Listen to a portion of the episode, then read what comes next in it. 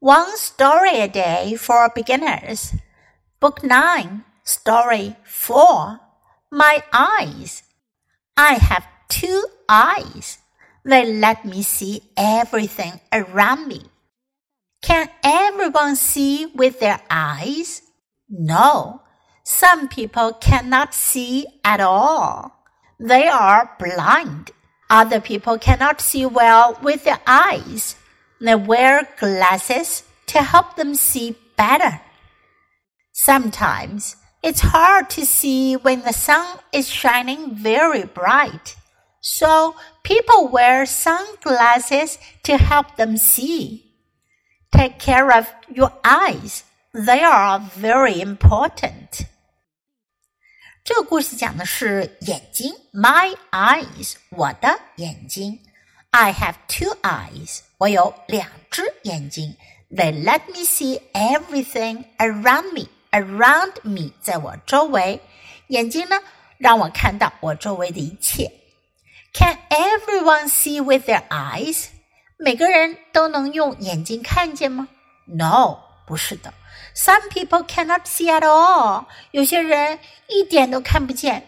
They're blind，他们是眼盲的。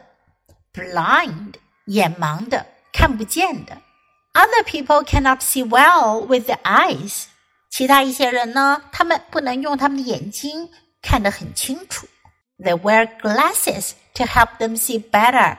他们戴眼镜来帮助他们更好的看见。Sometimes it's hard to see。有的时候呢，很难看到。It's hard to see when the sun is shining very bright。 当太阳非常强烈的时候，so people wear sunglasses to help them see。所以呢，人们就戴着太阳眼镜来帮助他们看见。Take care of your eyes. Take care of 照顾，照顾好你的眼睛。They're very important. 它们非常的重要，important 重要的。Now listen to the story once again. My eyes. I have two eyes. They let me see everything around me. Can everyone see with their eyes? No, some people cannot see at all. They are blind. Other people cannot see well with their eyes. They wear glasses to help them see better. Sometimes it's hard to see when the sun is shining very bright. So people wear sunglasses to help them see. Take care of your eyes. They are very important.